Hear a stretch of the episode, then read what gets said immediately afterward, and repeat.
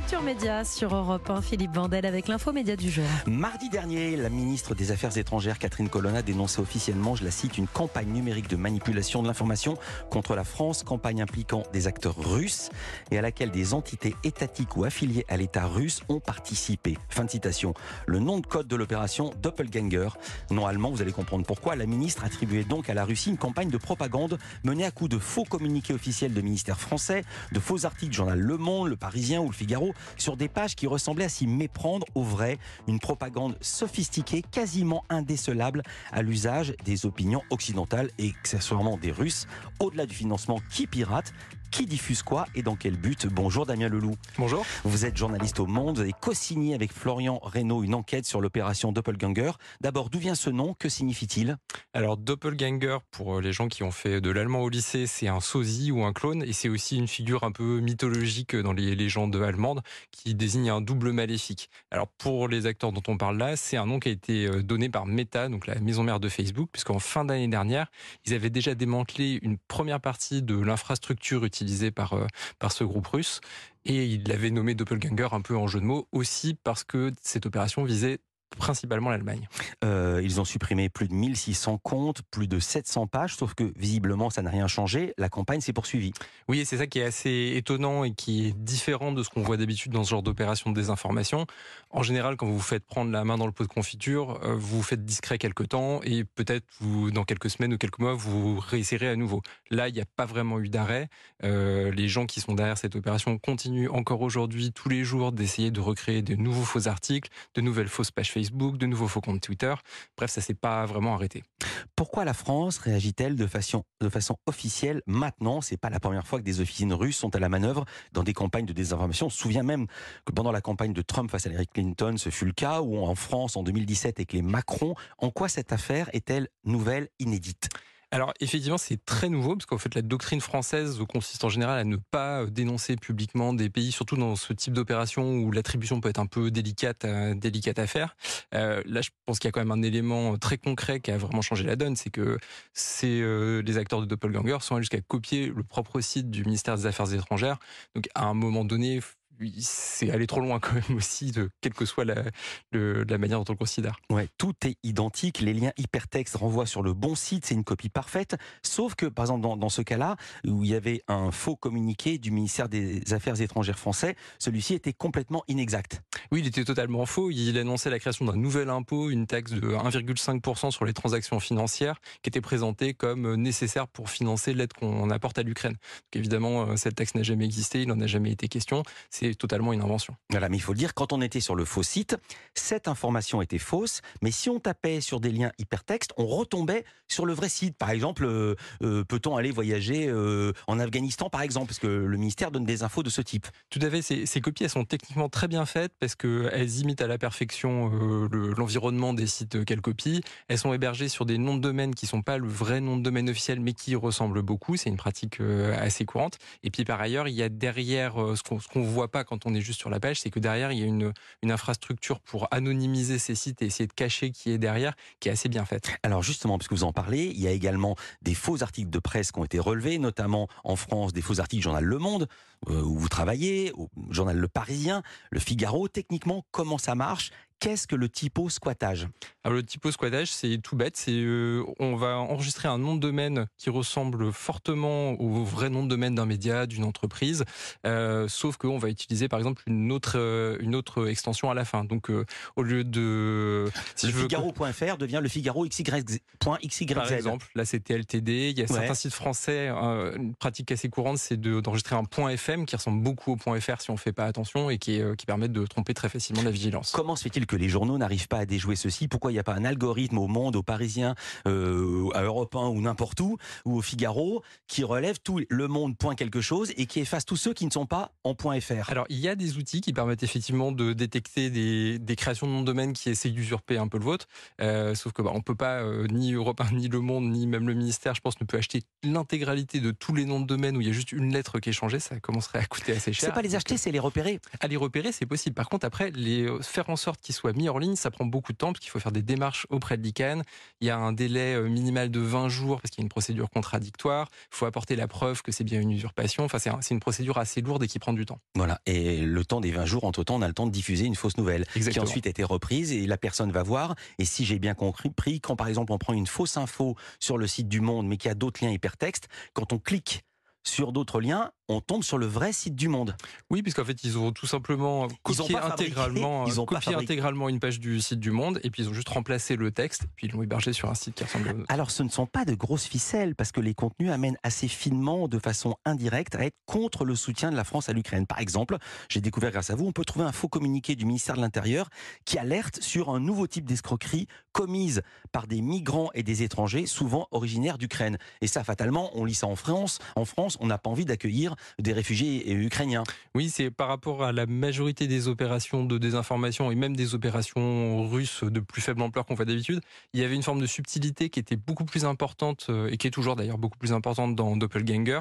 Euh, en Allemagne, c'est pareil, ils ont su euh, créer des faux articles et des textes qui essayaient d'appuyer sur la xénophobie, sur les craintes des gens face à la cherté du coût de la vie, voilà. Et, et c'était fait de manière beaucoup plus subtile et beaucoup mieux amenée que ce qu'on voit d'ordinaire. Euh, question, vous en avez lu beaucoup, moi peu. Il y a des fautes d'orthographe. Moi, je repère les faux sites grâce à ça et les faux SMS. En général, il y a toujours une petite faute de participe ou d'accord. Alors oui, il n'y a pas, il a pas, il y a pas beaucoup de fautes fautes, mais si vous le français est votre langue maternelle, vous voyez que c'est pas écrit comme quelqu'un l'écrirait dans ses, dans ses langues maternelles. Donc on, peut quand même se douter souvent. Voilà, il y a aussi des faux articles du Parisien qui critiquent le soutien financier à l'Ukraine. On peut lire ceci. La plupart des Français se demandent de plus en plus pourquoi les habitants d'un pays pauvre en guerre sont mieux lotis que nous.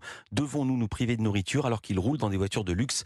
Ça fait lien évidemment euh, avec, les présupposés ukrainiens qui vivent encore dans le sud de la France et qui roulent en Jaguar et en Bentley. Tout à fait, c'est un gros point, un gros point sur lequel euh, cette opération elle a appuyé aussi bien en France qu'en Allemagne. Après, comme souvent dans les opérations de désinformation un peu complexes, elle s'appuie aussi sur quelques éléments qui sont vrais, mhm. typiquement le fait qu'il y ait effectivement des oligarques russes qui vivent à Monaco et qui ont fui la guerre et la conscription pour certains, mais évidemment c'est ensuite sorti de son contexte, déformé, exagéré et tourné de telle manière à désigner euh, l'intégralité du peuple ukrainien. Euh, plus difficile, plus difficile qu'écrire un texte. En Allemagne, vous avez retrouvé des fausses vidéos d'ouvriers allemands qui ont perdu leur travail. C'est des vrais ou des faux ouvriers? C'est sur Facebook, racontez. Alors, les ouvriers allemands, c'est des faux. Alors, c'était des textes essentiellement les ouvriers allemands. Par contre, il y a des vidéos de vrais euh, citoyens euh, allemands, français, euh, italiens, même américains, on en a trouvé un certain nombre, qui sont interrogés dans la rue. On leur pose des questions, un micro-trottoir assez classique, on leur pose des questions sur ce qu'ils pensent de la situation économique ou de l'Ukraine. Puis après, ces vidéos, nous, on soupçonne que les personnes qui ont été interrogées, on leur a pas dit exactement dans quel but c'était ni pour quel média c'était. On les retrouve mises en ligne non seulement sur des faux sites d'information qui sont édités par les gens qui font Doppelganger et aussi dans les canaux Telegram de propagande pro-russe. Mais il y a même des Français, des micro-trottoirs français, on va en parler. Euh, Doppelganger, la question la plus importante, d'où viennent ces contenus, quelles sont les agences qui les ont produites? Élément de réponse avec Damien Leloup, il est journaliste au Monde. Il a consacré deux longs papiers sur le sujet. Il est avec nous dans Culture Média sur Europe 1. Culture Média sur Europe 1, Philippe Vandel et l'infomédia du jour. On est avec Damien Leloup, journaliste au Monde, qui a consacré deux enquêtes à ce phénomène doppelganger des officines. On va en parler, dénoncé comme russe par la ministre des Affaires étrangères Catherine Colonna, qui copie presque parfaitement des sites officiels de journaux du ministère. Et vous avez aussi également trouvé, on parlait de micro-trottoirs en Allemagne, micro-trottoirs de citoyens français opposés au soutien de leur gouvernement, en l'occurrence la France à Kiev. Ce sont de vrais citoyens euh, français, euh, lambda pris dans la rue au hasard, ou ce sont des complices, parce qu'il y a aussi des gens qui sont contre la guerre en Ukraine, y compris en France. Alors non, on l'a vu le volume, ce sont des vrais euh, citoyens français interrogés au Jardin des Plantes à Paris ou près de la place du Capitole à Toulouse. Ce sont, mmh. ce sont vraiment des gens qui ont croisé quelqu'un qui s'est présenté comme journaliste et qui leur a posé ces questions. Mais ce ne sont pas des fanatiques de, de la politique russe Non, mais dans le tas, dans les micro-trottoirs, vous trouvez aussi des gens qui sont euh, plutôt euh, sympathisants ou qui ont de la sympathie pour la Russie. On est bien d'accord. À quel public sont destinées ces campagnes? Est-ce que c'est à l'usage des opinions des pays piratés, la France, euh, l'Allemagne, ou alors des opinions russes en disant regardez ce que font les Français? Alors nous, on pense que c'est un peu les deux, que principalement ça visait les opinions européennes, parce que ça se voit assez clairement dans la démarche et dans les thèmes qui sont, qui sont poussés, mais on a l'impression que d'une certaine manière, ça a mieux marché auprès des opinions nationales. Je vous donne un exemple, c'est ce micro-trottoir euh, qui se passe à Paris et qui, dans lequel on voit des, des Français qui critiquent euh, le soutien à l'Ukraine. Euh, il a fait 200 ou 250 vues sur YouTube dans sa version euh, en français. C'est pas beaucoup. C'est pas beaucoup. Et par contre, quand, on- quand il a été diffusé sur des canaux de propagande pro-russe en russe sur Telegram, il atteint 80 000, 90 000 vues. Donc ça sert aussi euh, à l'opinion euh, russe. Maintenant, la vraie question, d'où viennent ces contenus et surtout qui sont les agences qui les ont produites? Alors, ce qu'on sait avec une assez bonne certitude, c'est que une grosse partie de cette opération tourne autour de deux entreprises privées euh, qui sont basées à Moscou, qui ont été dénoncées par Meta dès euh, la fin 2022 et qui euh, se, se, se cachent un peu plus euh, aujourd'hui. Ce sont deux entreprises certes privées, mais qui travaillent principalement pour des administrations et euh, des ministères euh, en Russie. Donc, euh, ce sont des entreprises qui ont des connexions avec euh, le pouvoir politique. Euh, et euh, on imagine qu'il y a d'autres euh, services ou sociétés qui travaillent à cette campagne, mais on n'est pas en mesure d'affirmer avec certitude quel service de renseignement russe coordonne ou donne les ordres derrière. Vous citez un site euh, RRN, j'ose pas le prononcer, c'est en anglais, qui est au centre de l'opération. Tout à fait d'ailleurs à tel point que les, pour les services RRN, point, Really Reliable Recent News. voilà, mais jusqu'à il y a pas très longtemps c'était Reliable Russian News et ils ont changé le nom pour euh, camoufler un peu plus Ils ont passé de russe à récent, Exactement. mais ils n'ont pas changé le- le- l'abréviation. Euh, on sait qui administre ce site? Euh, non, on ne sait pas qui l'administre directement. On a de très forts soupçons sur, encore une fois, des entreprises privées à Moscou qui travaillent principalement pour des clients politiques. Alors on devrait pouvoir remontrer la piste puisque le député Thierry Mariani, député RN, Assemblée nationale, a répondu à une interview de ce site. Donc il doit les connaître. Alors, on lui a posé la question Ouais. à Monsieur Mariani et il nous a dit qu'en fait, il ne les connaissait pas vraiment, qu'il avait été approché par un jeune journaliste qui connaissait déjà, qu'il avait déjà croisé euh, dans d'autres circonstances et qui lui avait dit bah, Je travaille pour un site qui essaye de se lancer. Est-ce que, euh, est-ce que vous voulez bien répondre à, répondre à quelques questions? Alors comment la France peut-elle accuser directement l'État russe? Parce que c'est pas rien comme accusation euh, d'être à la manœuvre. Quelles, quelles preuves euh, ont les autorités françaises pour que la parole de Catherine Colonna soit à ce point précise? Alors, il y a un certain nombre, il n'y a, pas une preuve définitive, un smoking gun, comme disent les Américains, mais là, il y a un faisceau tellement, euh, tellement fouillé de, de preuves directes et indirectes que vraiment, c'est très difficile de penser que c'est autre chose que quelqu'un d'autre que la Russie qui a pu faire ça. D'abord, tous les éléments qui sont diffusés vont directement dans le sens des éléments de langage du Kremlin. Mhm. D'autre part, les indicateurs techniques montrent que ce sont des entreprises, certes privées, mais russes, euh, qui ont produit ou administré une partie des sites et des contenus.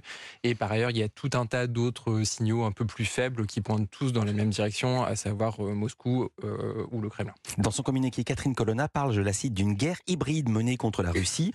Hybride, ça va, mais en quoi c'est une guerre? Est-ce que ça signifie qu'on est officiellement en guerre avec la Russie? Non, mais ça veut dire que ça fait partie de l'ensemble des moyens que euh, la Russie met euh, en place pour euh, améliorer entre guillemets sa situation sur le terrain euh, des combats en Ukraine. Elle considère que si demain le soutien, notamment de l'Allemagne et de la France, euh, à l'armée ukrainienne s'arrête, évidemment, elle sera dans une bien meilleure position qu'elle ne l'est aujourd'hui. Donc c'est là-dessus que joue Poutine, c'est sur les opinions occidentales.